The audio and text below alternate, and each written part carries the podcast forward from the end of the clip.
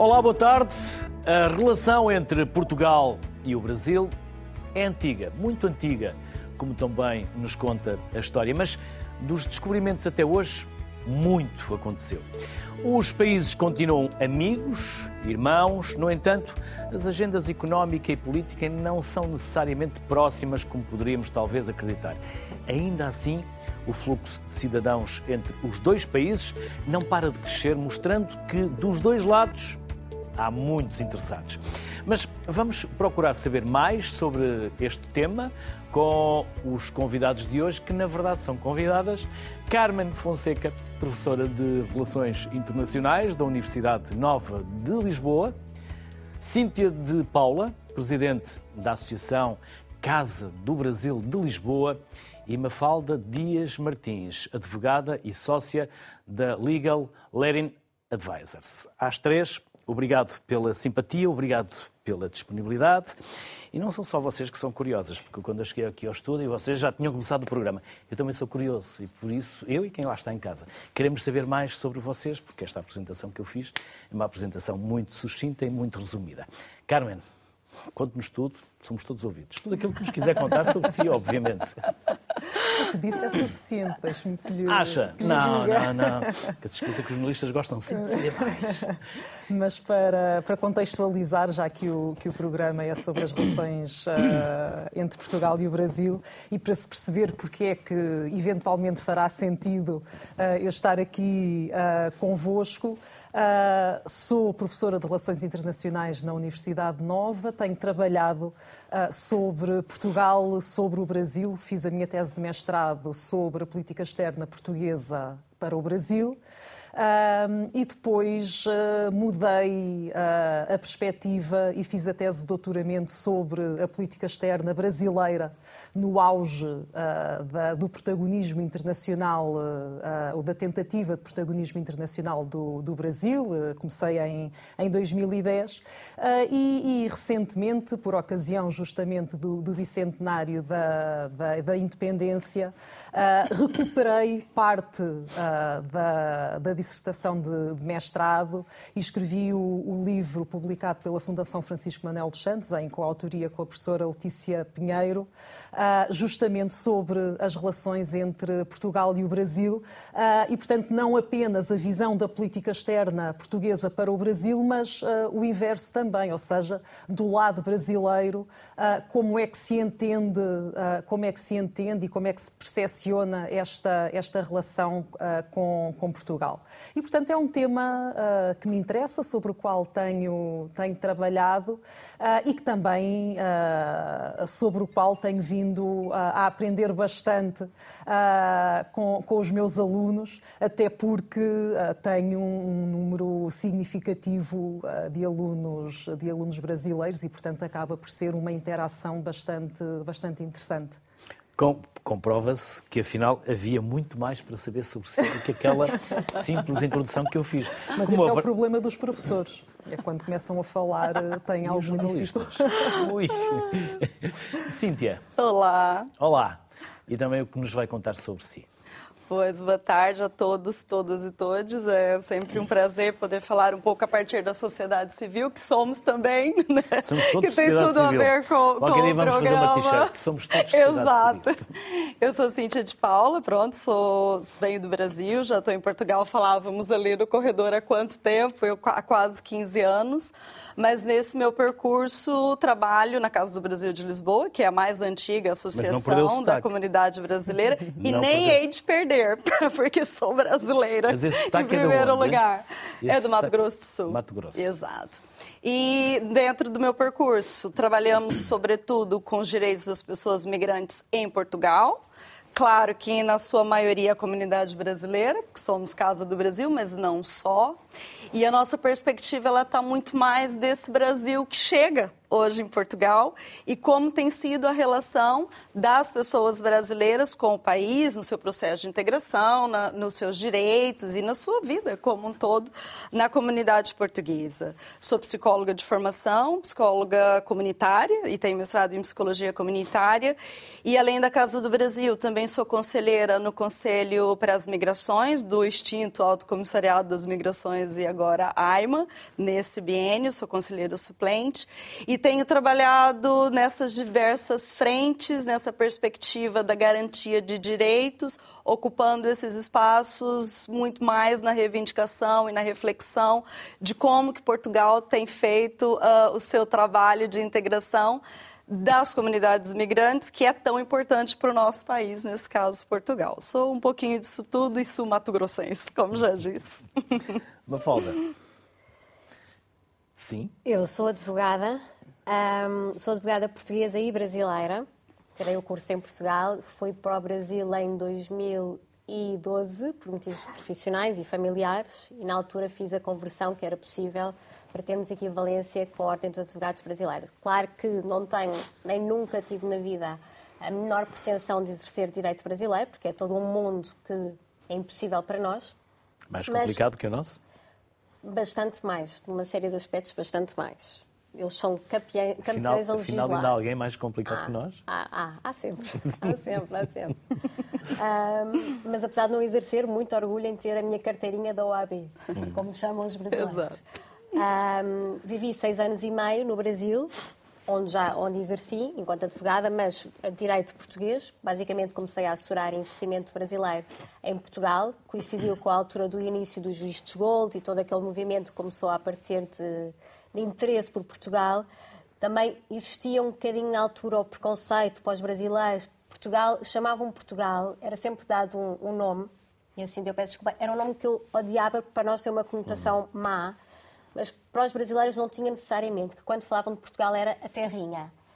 E para nós a terrinha é a aldeia, é o lugar. Eu sentia, não, a terrinha, até que coincidiu com aquele momento em que de repente Portugal virou moda, os brasileiros deixaram de olhar para Miami como investimento, começaram a olhar para o Brasil e a terrinha passou a ser o máximo. Já não era França, que para eles era o sítio do luxo, Portugal é que era o país para investir e para procurar nacionalidade. Então tive muita sorte, porque foi o meu percurso profissional coincidiu com esse momento também, dos brasileiros todos a investirem em Portugal. Um, voltei para Portugal há cinco anos, mais ou menos, e tenho continuado o meu percurso de, de advocacia muito focada sempre no, nos brasileiros que estão a investir, que estão a mudar para Portugal, que estão a criar aqui uh, sociedades, trabalho, emprego, etc. E também esteve em Luanda, onde há muitos brasileiros e muitos uh, interesses brasileiros também. Também, também estive em Luanda, na altura como diretora jurídica de um, de um, banco. banco. Um, Podemos falar dos, dos, nomes e das marcas, não há problema. Uh, também depois o banco deixou de existir, foi comprado por outro banco. Era o Millennium. Exatamente. Millennium Angola era diretora jurídica. Os brasileiros também já estavam com uma presença muito forte, principalmente ao nível das construtoras, uhum. durante o período que eu, que eu lá estive. Um, mas depois a mudança para o Brasil foi toda uma outra realidade uhum. profissional. Carmen, é como vão as relações entre Portugal e Brasil? Boas e recomendam-se? De vez em quando, consoante os atores políticos, varia? Eu, eu, acho que, que, enfim, no livro nós utilizamos até uma expressão que é a, a, a relação luso-brasileira de estar em constante a construção uh, e com esta mudança do governo uh, no Brasil, uh, eu diria que as expectativas estavam e estão uh, bastante, uh, bastante elevadas. Portanto, para se incrementar essa, essa construção e para se consolidar algumas, algumas das áreas que, que, que, têm muito potencial e, e, em que ainda é possível fazer, fazer muita coisa. Mas, de facto, as relações têm sofrido muitas oscilações ao longo destes, se pensarmos, 200 anos anos, uh, existem muitos, uh, uh, muitos momentos de encontros e desencontros, de afastamento e de, e de proximidade, mas sem nunca, e, e, isto é aquela retórica política, mas que não deixa, não deixa de, de ser, de ser verdade também, sem nunca de existir alguma coisa.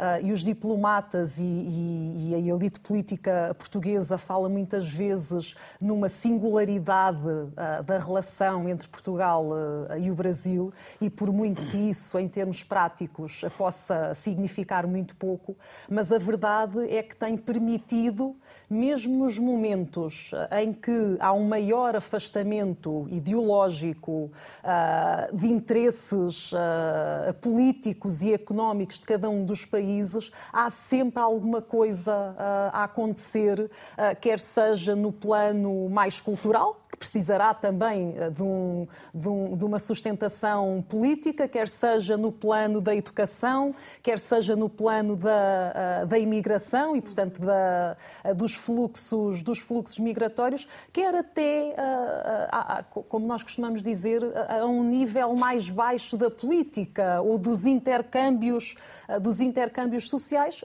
para, para, para, e aqui a língua, obviamente, que tem um papel, um papel muito importante. Mas, mas eu acho que, que a relação entre, entre Portugal e o Brasil esteve, como os diplomatas dizem, passou por um momento de baixa intensidade nos últimos anos. Com Bolsonaro? Com Bolsonaro, precisamente, em que havia um desinteresse, não uh, propositadamente ou não dirigido especialmente a, a Portugal, mas uh, que era um desinteresse uh, por aquilo que era diferente ou exterior ao Brasil em geral e, portanto, acabou por se aplicar também a Portugal. Mas mesmo aí a relação manteve-se, porque há esta, esta narrativa dos, dos países irmãos, da fraternidade, das afinidades históricas e culturais, que serve precisamente, por um lado, para sustentar essa relação, essa proximidade em momentos, como eu dizia, de maior afastamento dos governos, mas por outro lado, e, e não deixa de ser paradoxal esta, esta, esta narrativa, esta, esta retórica,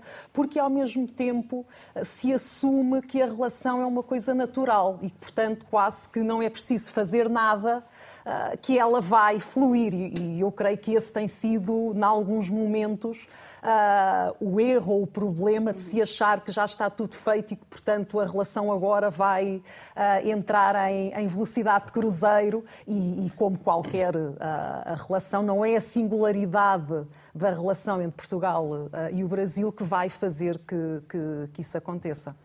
Cíntia, o Getúlio Vargas tinha uma frase que dizia vamos deixar tudo como está para ver como fica. E a verdade é que os brasileiros vieram para Portugal e não ficou tudo como estava, nem vocês ficaram à espera para ver como ficava. Vocês vieram, empreenderam. Há um perfil diferente do brasileiro que vem para Portugal. Pronto, o que nós aqui é interessante nós pensarmos que a comunidade brasileira ela é completamente heterogênea, né? E esse perfil não temos como, como falarmos de um perfil da nossa comunidade, sim de diversos perfis. E um fato que é verdadeiro é que nos últimos anos, sobretudo desde o golpe da presidente Dilma, nós temos acompanhado o golpe da presidente Dilma que a presidente Dilma sofreu, sim. Ah, e depois, sim. o golpe que sofreu a presidente Dilma. E depois, com a eleição do Bolsonaro também, uh, intensificou ainda mais essa, esse, essa esse mix de perfis de pessoas oriundas do Brasil, muitos estudantes, e, e é o que a Carmen disse, né? muitos, muitos vêm para doutoramento e pós-doutoramento, muitos empreendedores, mas não só grandes empreendedores, também pequenos empreendedores e empreendedoras, muitas pessoas, sobretudo nesse momento político mais controverso que nós vivemos nos últimos anos, ativistas de diversas áreas, sobretudo nos direitos humanos, LGBTQIA+, antirracista, que acabaram por vir também para Portugal nesse espaço de acolhimento. E obviamente, a migração econômica. Né? O Brasil e as pessoas brasileiras continuam a vir para Portugal para trabalhar, para estudar e para dar seguimento à sua vida. Eu não diria que temos um perfil. Tal como o Brasil inteiro não tem só um perfil, é um país muito diverso, e essa diversidade do Brasil ela também se reflete em Portugal. Isso, isso é muito importante. E se estamos a influenciar, eu acho que em muitas coisas, né? Isso é, isso é visto, a olhos vistos, basta andarmos na, na rua e verificarmos a presença da comunidade brasileira em todos os lugares. Agora, é importante. Já desde a Gabriela. Já, sim, obviamente. Da Mas, língua. E é muito interessante pensarmos que nos últimos anos, o que nós acompanhamos na associação, e nós, a Casa do Brasil, ela tem esse privilégio de acompanhar a comunidade brasileira desde a década de 80, fins da década de 80 e até agora. E nós, nos últimos anos, temos acompanhado uma chegada muito mais expressiva de pessoas com maior qualificação profissional. E é muito importante falarmos desse grupo que depois não tem se refletido na entrada do mercado de trabalho português. E aqui é importante pensarmos que nós assistimos muitas pessoas altamente qualificadas, de diversas áreas profissionais, e que depois têm encontrado alguma dificuldade, não só. certificação? As equivalências é um ponto óbvio, é um ponto objetivo né, de, de ser ultrapassado, mas também a integração nas ordens profissionais, por exemplo, algo que acompanhamos foi uh, a ordem, por exemplo, dos advogados, que unilateralmente é, suspendeu o acordo entre Brasil e Portugal de forma unilateral, completamente, mas uh, ultrapassar... Permita-me a ignorância, porquê? Há uma série de, de questões, talvez a nossa colega, depois a Mafalda, Sim. pode falar, eu deixo para ela, que é a sua área, eu acho que é importante. Uh, mas não só, acho que além dessas questões, o que nós também identificamos, que ainda há muito preconceito e muito simbolismo em torno da, das pessoas brasileiras que podem estar na base de alguma discriminação na entrada do mercado de trabalho qualificado. E não só no mercado de trabalho, mas também acompanhamos na habitação e em outras questões. Mas estamos a transformar. Uma questão que nós acompanhamos, que eu acho que é muito bacana de salientar, é o quanto tanto que dessas próprias questões que o Brasil viveu e a chegada desses ativistas, o surgimento de muitos coletivos políticos brasileiros em Portugal. Né? Nós, nos últimos anos, vimos proliferar muitos coletivos que estão muito envolvidos na vida portuguesa, na luta antirracista, nas questões LGBTQIA, de imigração, da habitação e tantos outros. E essa presença muito mais política também, que é também soma-se ao movimento que já existe em Portugal e que acaba por também ser transformadora. Não só com os bares brasileiros isso, mas na vida efetiva de um país, por exemplo, nessa ocupação política enquanto sujeito político. Eu acho que aqui o Brasil tem tem contribuído de forma muito positiva e as universidades, obviamente, né? O, o, quanto e não só toda a, toda a classe trabalhadora em todos os espaços que ocupa é sempre um encontro é, e é sempre positiva essa transformação. Mafalda, uhum. sabe o so, porquê dessa? Sim, sim, sim, até porque nós é um assunto que foi assim aqueceu bastante, foi. inclusive eu faço parte de alguns fóruns no Brasil, brasileiros, advogadas, conselheiras de empresas, etc. E foi é um assunto que mexe muito, mexeu muito com as pessoas, até porque depois tem o lado, todo o lado emocional e o brasileiro é bem mais emocional do que nós. E, é, mas também nós somos eh, Sim, mais fados. Não deixamos de ser tão emocionais. São mais felizes. Somos um bocadinho mais tristes, talvez, mas. eu acho que eles estão certos. Mas o que, o que foi o argumento do lado da nossa ordem uh, do que a Ordem dos Advogados invocou foi a questão de os advogados que estavam a entrar no mercado agora português, porque a equivalência era, era automática praticamente, era um processo administrativo, apresentava-se documentos e era feita a equivalência do curso, que esses novos advogados que vinham de fora, que não estavam preparados, que não tinham o conhecimento do direito, que não faziam todo o percurso que os advogados portugueses têm que fazer, das aulas da ordem, os dois anos para entrar na ordem, etc. Então, o argumento foi um bocadinho por aí. Uh, eu pessoalmente não concordo, até porque acho que nós vivemos num, hoje em dia num, num, mercado livre e o próprio mercado vai fazer a sua escolha. Quer dizer, se vão ter com aquele advogado e se ele não sabe, não dá conta, automaticamente aquele advogado vai ficar na prateleira e vão ter que procurar outro. Mas depois nós temos a grande desvantagem do Brasil ser o gigante que é e nós pequeninos. Então, o que aconteceu é que, de repente, a nossa ordem, que é deste tamanhinho, viu chegarem uma série de, de novos advogados brasileiros e eu acho que o quão corporativista é a Ordem dos Advogados Portuguesa, que é muito, uh, retraiu-se, assustou-se e eu acho que, em vez de, se calhar, pensar em medidas, não, vamos perceber o que é que estas pessoas, como é que podem ser integradas no mercado e como é que podem ajudar, não, fecharam a porta. Exato. Um, Estão a ouvir muitos empresários. A Cintia há pouco falava que não se pode falar de um perfil, há vários perfis, mas também já vem quem vem para comprar casa, classe média, alta, uh, quem vem para investir, empresários. E Sim. vocês, o que fazem? Que Muito. apoio lhes dão?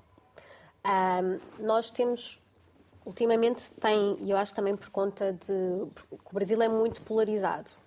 Basicamente está, está quase dividido ao meio, não necessariamente, mas está muito dividido. Então, qualquer gente que seja. mais rica e gente mais pobre, é isso? E qualquer que seja o sentido político em que vá, Lula, Bolsonaro, há sempre um outro Brasil que é quase do mesmo peso do que fica feliz, do que fica descontente. Então, para Portugal, é sempre bom, no sentido em que pode receber essas pessoas, porque a quantidade de pessoas descontentes são, é igual número à quantidade de pessoas que estão contentes.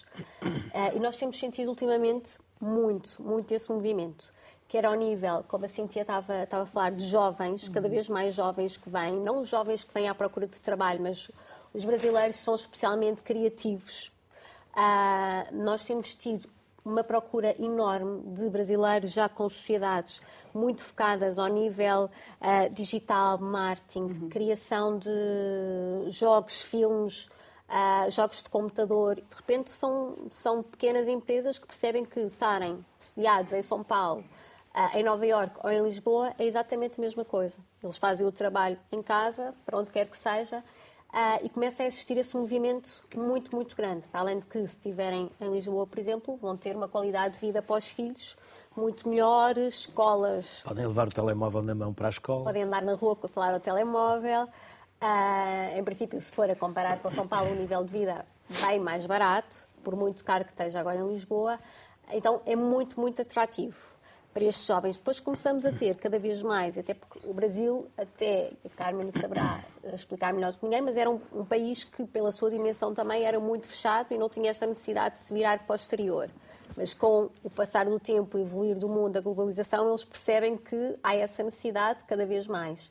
Então também as grandes empresas começam a ver que há esta necessidade de sair e se calhar Portugal não só como também para as pessoas é o caminho mais óbvio, mais fácil pela língua, também para as empresas como um primeiro teste, tentativa, vamos testar Portugal, não pelo mercado português em si, porque é muito pequeno, mas como a porta de entrada, quer para a Europa, quer para o mercado africano. Então, cada vez mais ao nível de, eu diria, pequenos empresários, empreendedores, mas também de grandes empresas, começam a olhar para Portugal de uma forma diferente, mais assertiva. Vamos trazer para a conversa Patrícia Lemos, que é empresária. Olá, Patrícia. Bem-vinda. Vai, tudo bem? Obrigada pelo convite. E a Patrícia, neste momento, encontra-se onde, se nos é permitido saber? Precisamente em Cascais. Hum. E veio para Portugal há quanto tempo, Patrícia? Eu mudei para Portugal em 2017, com toda a minha família. Eu, meu marido, meus filhos gêmeos, que tinham 5 anos, a minha mãe com 78 anos e uma cachorra. E podemos saber qual o motivo, Patrícia? O motivo é o motivo que faz com que milhares e milhares de brasileiros mudem. A busca pela segurança, pela qualidade de vida, uma perspectiva melhor para os filhos, enfim. Por esse motivo. E foi o que encontraram, aquilo que esperavam e imaginavam?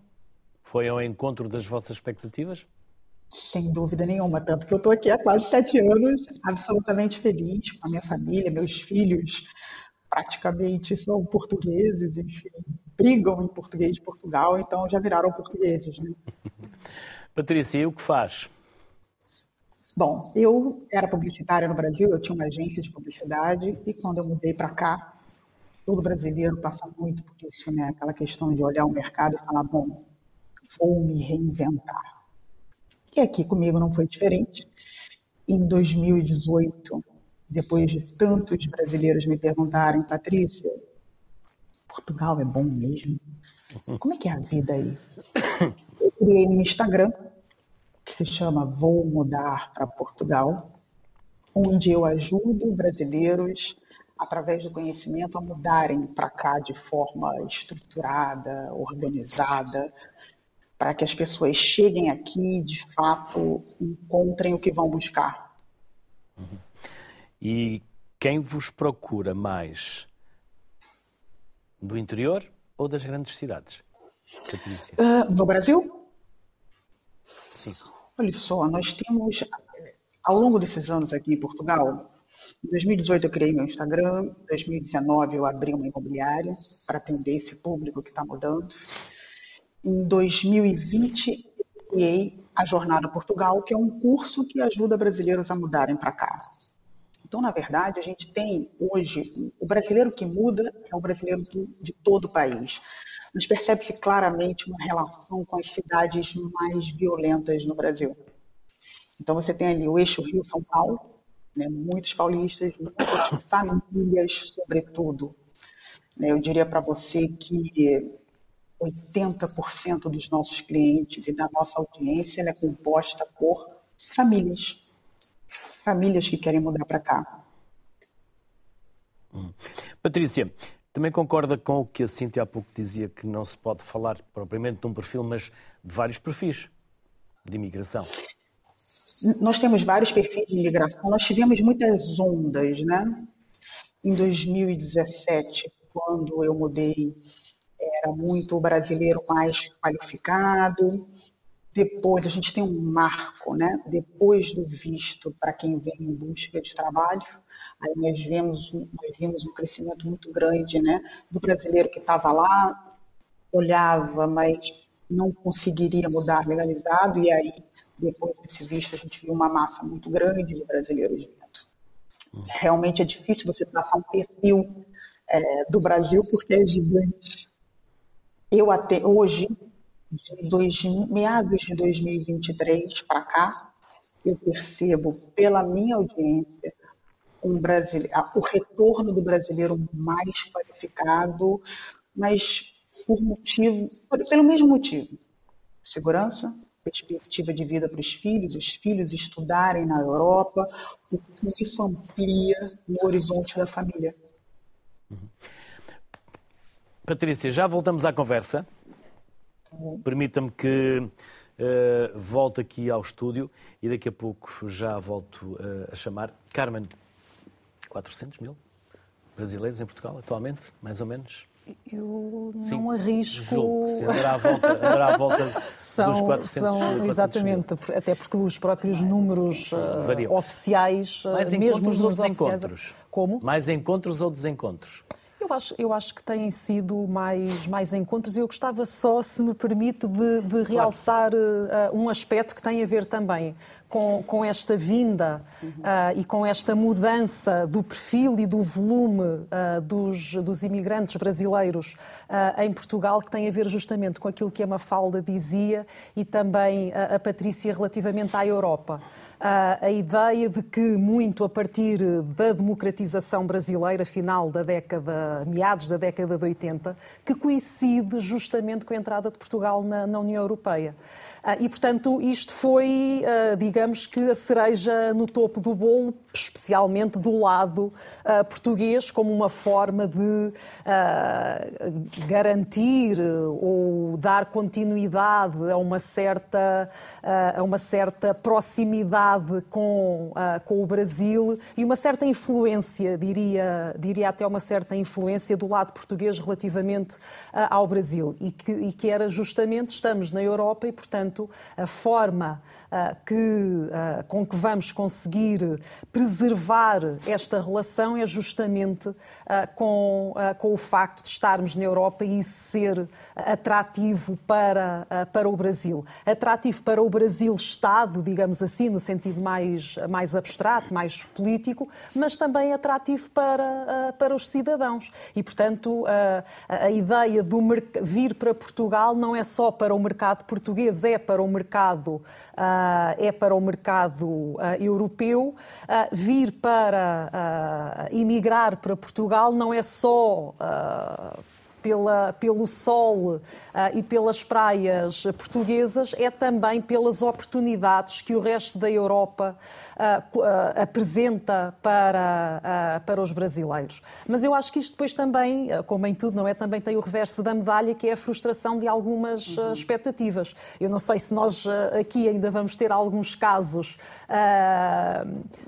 mais mal, passa a expressão, sucedidos, mas eu acho que todos nos cruzamos com pessoas que não estão, não estão tão satisfeitas, que afinal criaram uma expectativa em que a própria classe política portuguesa também alimenta a narrativa eh, destas relações, também alimenta essa, essa expectativa.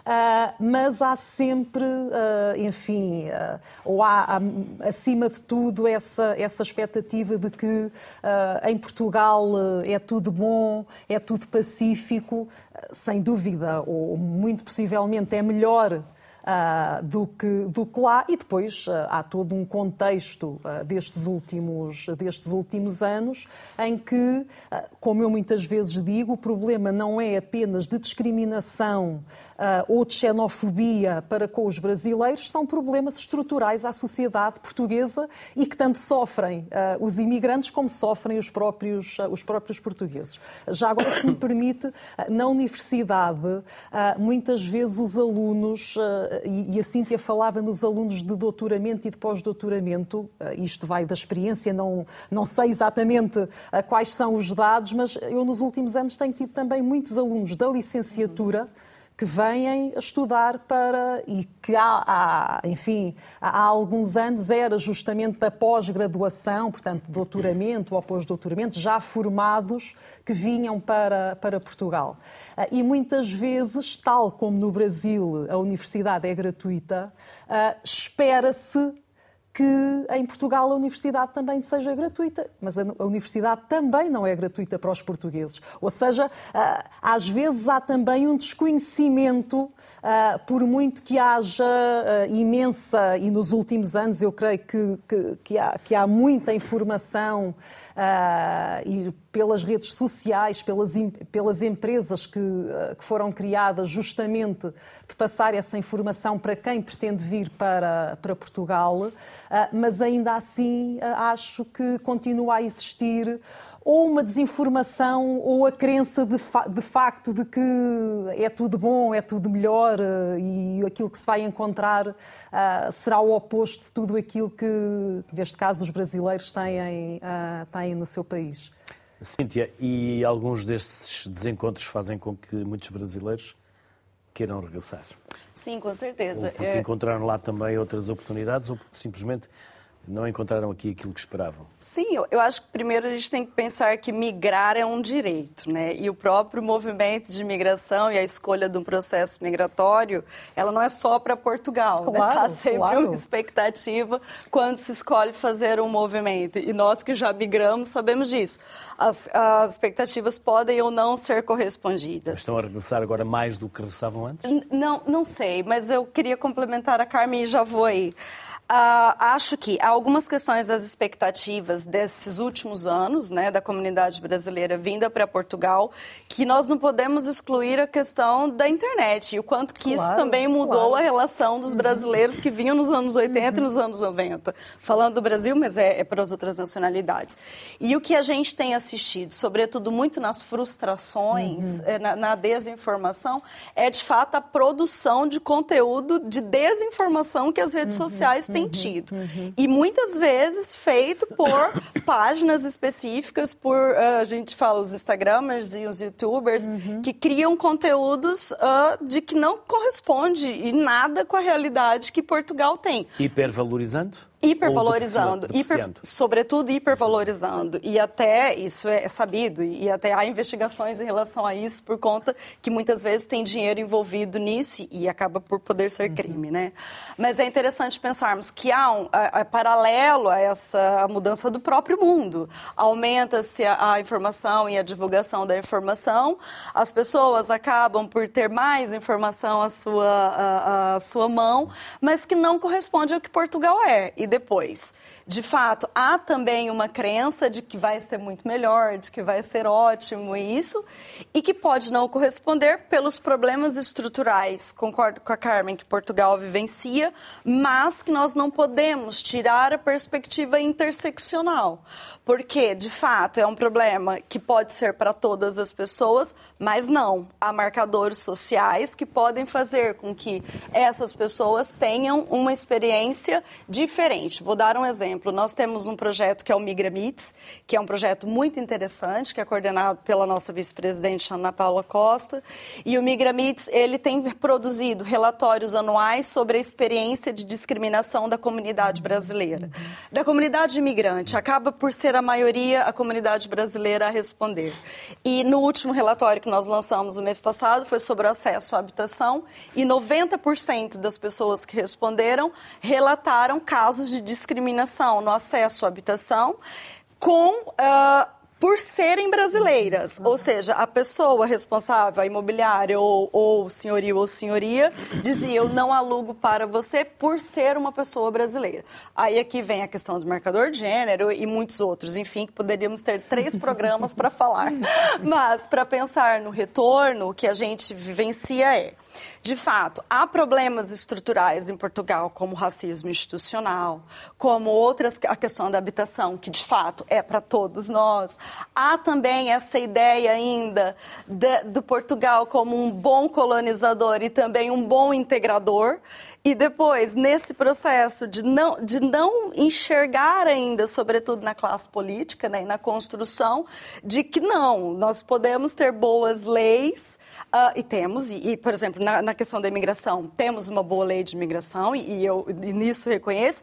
Depois, temos más práticas, infelizmente, ao transpor o que nós tão bem escrevemos, e em comparação a outros países até da União Europeia, para a vida prática das pessoas. E o que, que tem acontecido? Muitos dos que nós assistimos retornar se encontram nesse lugar, quando não conseguem, têm as suas expectativas frustradas, mas também não conseguem ter os seus direitos garantidos, uhum. seja no acesso à habitação ou no trabalho digno. Nós não podemos esquecer que a, a, a migração ela está onde? Nas camadas básicas da sociedade, que são os trabalhos com pior condições, desde salários ou, ou condições mesmo, e sinistralidade e tantos outros. E a comunidade brasileira está, sobretudo, nos serviços, né? Isso não, é, não é, é, é, fácil de percebermos, e outras em outros locais. E esse retorno, nós assistimos, sobretudo, nesse lugar, nessa, nesse contato com as questões menos boas. No caso da universidade, não falamos, mas a questão do preconceito linguístico é algo real, tipo, que sobretudo a comunidade brasileira nos relata diariamente na associação, mesmo de, de algo que não é só a expectativa da, da propina, mas da vivência mesmo enquanto, enquanto pessoa brasileira em Portugal. Mas acho que ainda está a chegar mais do que a retornar, respondendo a sua questão uh, por, por N razões. Né? Esse fluxo, ele existe, ele vai continuar sempre. Talvez aqui em momentos em que Portugal economicamente seja melhor, ele tende a subir. Se o Brasil melhora, ele tende aqui a mudar. Nós assistimos isso em 2012, 2011, ali em que muitas pessoas retornaram. Inclusive, muitos portugueses e portuguesas foram para o Brasil nesse, nesse encontro. Mas é importante percebermos uh, esses marcadores e, e, e o porquê que muitas vezes também também não dá certo, nem, não é só pela frustração, mas porque as políticas públicas também falham e não construímos, de fato, espaços dignos para que essas pessoas que são fundamentais para Portugal fiquem e permaneçam. Acho que também é por aí. Eu acho, só acrescentando, eu acho que nós vivemos agora um momento que é muito complicado e que isto precisamente que a Cíndia disse e que eu acho que é importante que quem tem poder de decisão, quem pode fazer uhum. alguma coisa que preste especial atenção a isso, que é tem havido uma série de movimentos legislativos para tentar eh, acomodar as coisas e tornar tudo mais eficiente. É um facto. Mas do outro lado, as coisas não estão a funcionar. Uhum. A máquina que tem que pôr as coisas a funcionar, a fazer acontecer, não está a dar resposta. E nós estamos a sentir ultimamente é. E quem está nessa máquina, Mafalda? Uh, por exemplo, quem tem a AIMA, este, estes institutos... falar da administração pública? Sim. Uh, neste momento nós começamos a ter uma série de pessoas que e eu falo da minha experiência, assim, então há de ter uma experiência exponencial em relação a isto, mas pessoas, independentemente do nível, do perfil, temos de estar a falar do, do mais alto, que fizeram investimentos de milhões em Portugal, ou que se calhar uma pessoa que vem para ser um, um funcionário num restaurante, que por muito que tenha a sua situação completamente correta, legal, burocraticamente organizada do lado deles, chegam a Portugal e não têm resposta nenhuma. Ou seja, entregaram a documentação e não têm a resposta do lado português. Isto está a criar situações complicadíssimas. Por falta de pessoas... capacidade dos serviços ou Sim. também porque não se sabe quem vem do outro lado? Não, falta capacidade dos serviços. Porque eu acho que hoje em dia, pelo menos Uh, nós, os serviços portugueses estão mais do que capacitados para checar quem uhum. são as uhum. pessoas que vêm do outro lado, a nível de.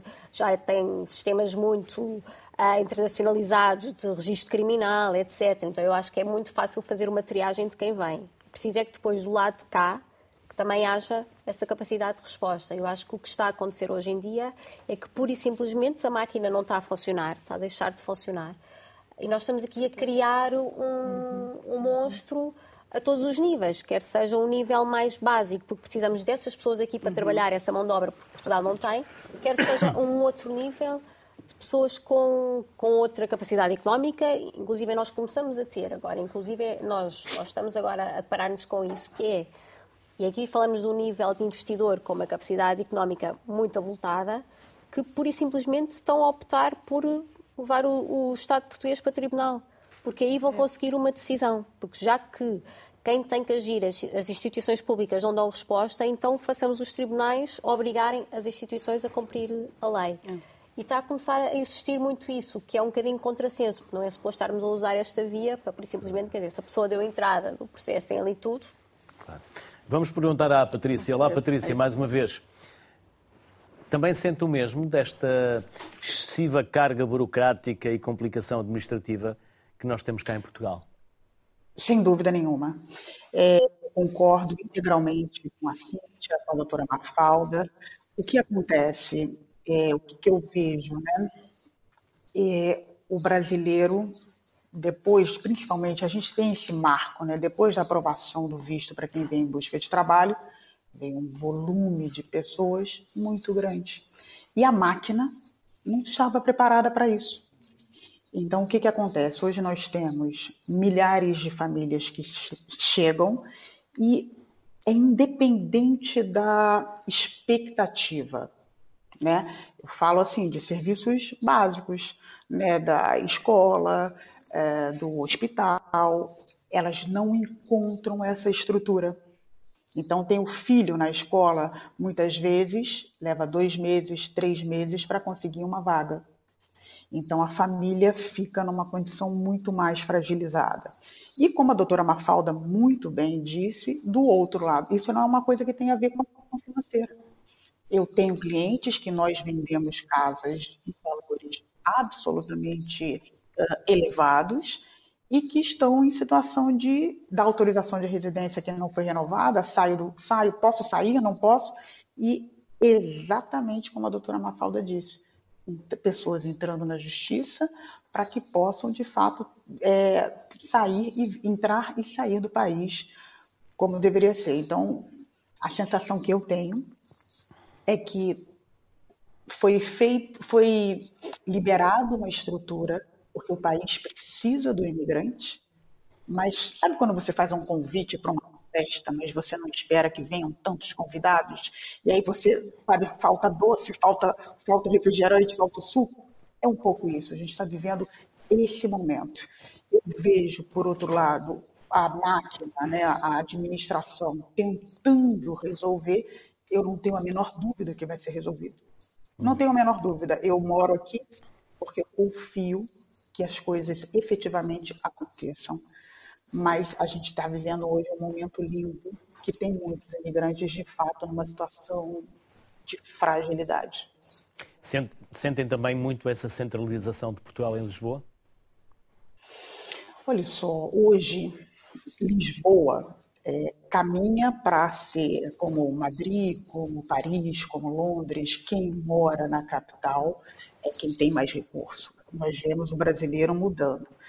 Em Lisboa, por ter muita gente, é, as pessoas não conseguem, muitas vezes, vaga de escola tão rapidamente.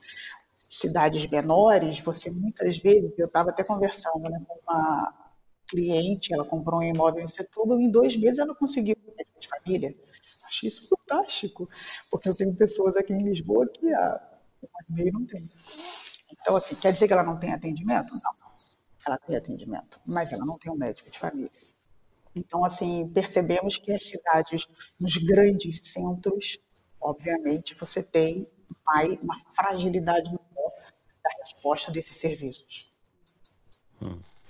Já voltamos também à conversa para mais uma, uma, uma pequena intervenção, Patrícia. Até já. Carmen,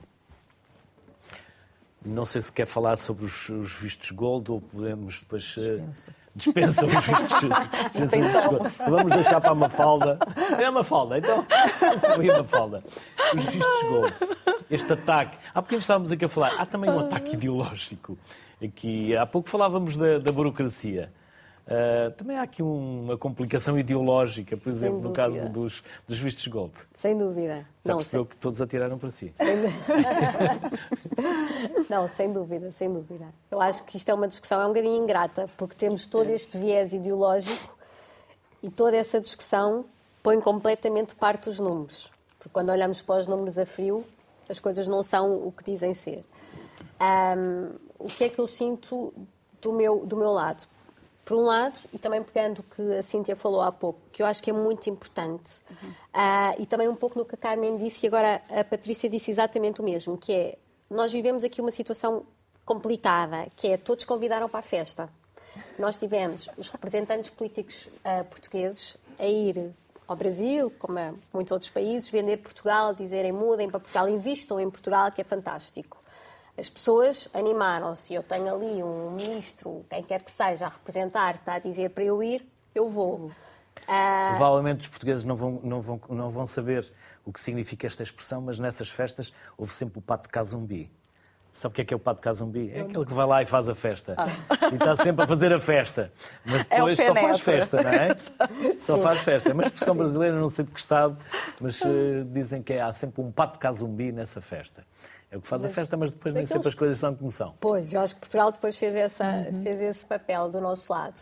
Um, que tem sido muito ingrato. E isto, se juntarmos com a quantidade de informação que é desinformação hoje em dia, fica mais complicado ainda. Por exemplo, nós lidamos com isso quase diariamente, de sai uma notícia em Portugal, passado dois minutos, os meus clientes todos no Brasil estão a mandar e-mail, porque já saiu lá na Globo, já saiu no Estadão, já saiu em todo lado, nos meios de comunicação principais, com a desvantagem da informação não ser exata, uhum. porque o português não é igual, porque viram a informação a correr e já quiseram dar a notícia e não é exatamente aquilo. E acontece muitas vezes de não, Mafalda, vai acabar os vistos gold. Não, calma, não acabou. Acabou este tipo de investimento, acabou este, estamos a ver, vai ser regulamentado, etc. Nunca nada é aquilo que sai. Um, mas nós temos este, este fluxo, esta velocidade de informação hoje em dia é muito complicada. Voltando aos vistos gold em particular, eu acho que, por um lado, uh, eu acho que é inegável o bem que fez a Portugal, num determinado momento, porque Portugal precisava... Por muito, diga, por muito que alguns digam que não. Pois, mas eu acho que depois os números falam por si. Os, quem diz que não, que, que olhe para os números e que tente rebater. Se conseguirem rebater, Uh, mas até hoje ainda não vi a rebater. Principalmente ao nível do que foi a reabilitação imobiliária, que foi muito importante em Lisboa. Nós vemos como é que era a Avenida da Liberdade em 2008, como é que é hoje em dia. E esse dinheiro não é dinheiro português, é dinheiro que veio de fora para reabilitar. Uh, aumentou o preço imobiliário, sem dúvida. Foi mal, sem dúvida. Mas nos últimos anos já não havia investimento uh, de vistos gold para imobiliário. Já era muito residual, já era só nas regiões do interior. Então, basicamente, já não tinha expressão. Então, viemos agora Vamos acabar com uma coisa que já não tinha expressão a nível do imobiliário, já tinha expressão a nível de outras áreas completamente distintas, como, por exemplo, as doações que são feitas para projetos científicos, culturais, uh, que são super importantes. Porquê é que vamos acabar com isso? Não faz sentido acabar. Se calhar há imensos, há muitos investidores que, com esta bandeirinha de ter a possibilidade de viver em Portugal, ter uma autorização de residência, que para eles é pacífico, uh, não, vou fazer um, uma doação para um projeto cultural em, em, Portugal, para um projeto científico em Portugal. uh, os mecenas que nós não estamos tão habituados a ter, mas que no estrangeiro há muitas pessoas com essa, com essa aptidão. Então eu acho que esses caminhos alternativos, eu acho que continuam, devem continuar a ser fundamentados, que é uma forma de atrair esse capital para Portugal, esse investimento para Portugal, porque no final do dia nós não produzimos praticamente nada, nós somos muito pequeninos. Então, se nós acharmos que somos autossuficientes com o que nós temos aqui, acho que nunca vamos muito longe. Temos é que depois saber adaptar uhum. as nossas políticas. Sim, e afinal já não se contam tantas anedotas sobre os portugueses para não irem, não era? uh, já há um outro olhar sobre Portugal e quando o brasileiro chega a Portugal, chega para ficar ou chega com a oportunidade de seguir para outros países da Europa? Essa é a pergunta de um milhão de euros. Não que tenho é muito um milhão de euros. Mas... Pronto, não, mas acho que o que nós temos percebido, eh, mais uma vez, na, na diversidade tudo, né? de. E na diversidade de, de perfis, né? Acho que é, é, muito difícil. Eu, quando vim, vim para fazer um mestrado e aqui estou há 15 anos. tipo, acho que tem, tem muitos fatores. Em, em, que foi o mestrado? Em psicologia comunitária. Uhum. Uh, acho que uh, tem toda essa questão que estamos aqui a debater não, do não funcionamento né, das estruturas do Estado, que influencia na decisão de quem fica e de quem parte, mas também tem as questões pessoais de cada pessoa. Né? Não tem como não também individualizarmos as vivências e as vidas. E nós temos acompanhado essa, essas questões, sobretudo de quem fica, e muitas vezes, até às vezes no início, fica nessa questão de profissional, por exemplo, de maior precariedade. A questão profissional é algo que influencia muito a permanência ou não da pessoa em qualquer país, assim como os portugueses que emigram diariamente para outros países da Europa em busca de poder exercer as suas profissões que não conseguem exercer em Portugal.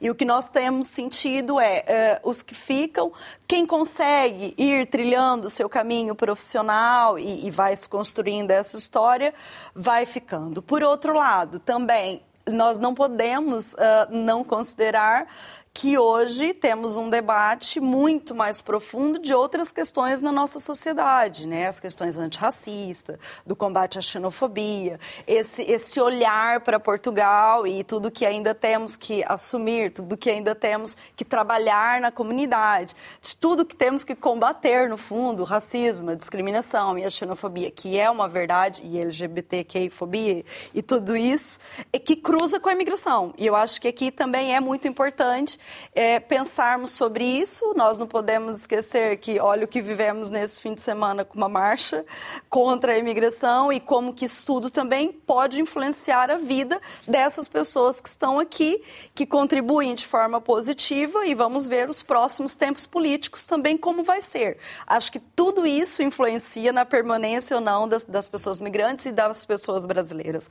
Mas tem uma questão que nós não falamos que eu acho que é muito importante nessa desse Brasil Brasil em Portugal, né? Dessa, é a maior comunidade imigrante em termos dos números eu, nós acreditamos que é muito mais do que 400 mil, porque uhum. esse número não contam as pessoas que já têm a nacionalidade portuguesa, o meu caso, por exemplo, que adquiri por naturalização, uhum. e as pessoas que estão à espera de regularização, que são muitas, e nós sabemos que ainda são muitas por conta da inoperância uhum. do sistema, devemos ser aí um pouquinho mais desses 400 mil. E é muito curioso, porque se pensarmos nesse grupo tão grande e, e de, de permanência, de décadas, temos pouquíssima representação a nível das estruturas do Estado representação política, representação de, dos espaços de decisão. E eu acho que isso também é importante refletirmos quando falamos de Brasil e Portugal e da comunidade brasileira em Portugal, porque ainda não conseguimos adentrar outros espaços da comunidade portuguesa, talvez a nível das empresas mais, mas aí é uma questão de classe social que tem outros acessos, mas na generalidade da população, isso é algo que a comunidade tem refletido muito. Eu participo de muitos grupos mais políticos e é uma reflexão muito profunda que ainda não ocupamos esses espaços, nem quando falamos de migração. De, na estrutura do Estado. Né? Se nós olharmos a AIMA, é composta por cinco pessoas portuguesas brancas. E é, e é muito simbólico nós pensarmos sobre isso. Né? Ou seja, quer, temos um país cada vez mais multicultural, e ainda bem, que tem ainda um discurso político favorável à imigração e que continue assim, quero torcer que seja. Historicamente, Portugal tem construído políticas, escrito de forma positiva, tem, obviamente, deslizado depois da implementação delas e trazido muitos constrangimentos para as pessoas, mas acho que isso tudo é preciso refletir também onde nós queremos que também essas pessoas estejam. Eu acho que isso é muito importante. Infelizmente não acontece só com a comunidade brasileira. Ah, claro, obviamente Basta que não. olhar para as quatro televisões e não há um jornalista Exatamente. brasileiro. De vez em quando ouve-se uma voz uh, de um português do Brasil, mas distante. Uh, isso acontece, infelizmente, com outras comunidades. Claramente o Brasil é uma economia em crescimento, é um BRIC, a Europa é uma mais-valia, Portugal é essa porta de entrada também para, para a Europa. Exatamente, aliás, isso pega com, com, com aquilo que eu há pouco estava a dizer uh, e no seguimento disto que a, que a Cintia agora estava a, a referir. Uh, e esta, enfim, estávamos aqui a, a estava a ouvir-vos e estava, estava a pensar nesta inoperância, digamos assim, ou ineficácia desta, desta máquina, da máquina uh, burocrática e administrativa uh, portuguesa, mas depois não deixa de ser curioso e, mais uma vez, reforçando a tal ideia da relação uhum. uh, em construção. porque se nós olharmos para esta dimensão política, não é?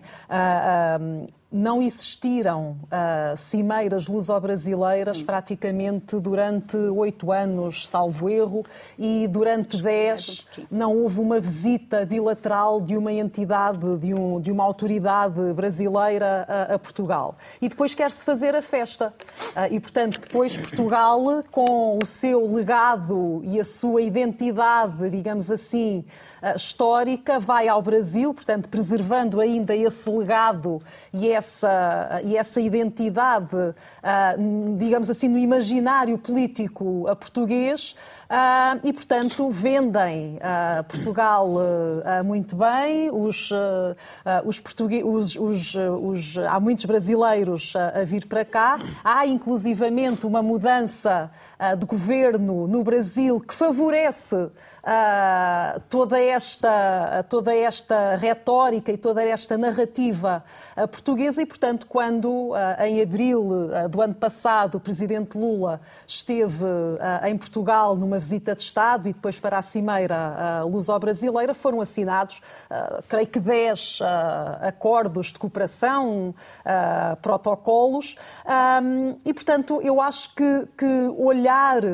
para a, a, a, relação e para os frutos da relação tem muito a ver também agora com em que é que aqueles acordos que foram assinados se vão consubstanciar, se vão concretizar na área da educação, da cultura, dos meios de comunicação, da investigação científica, que não deixam de ser também atrativos para continuar a entrar e a trazer, a trazer aqui até mais no sentido de, de intercâmbio, quer brasileiros para Portugal, quer portugueses para, para o Brasil.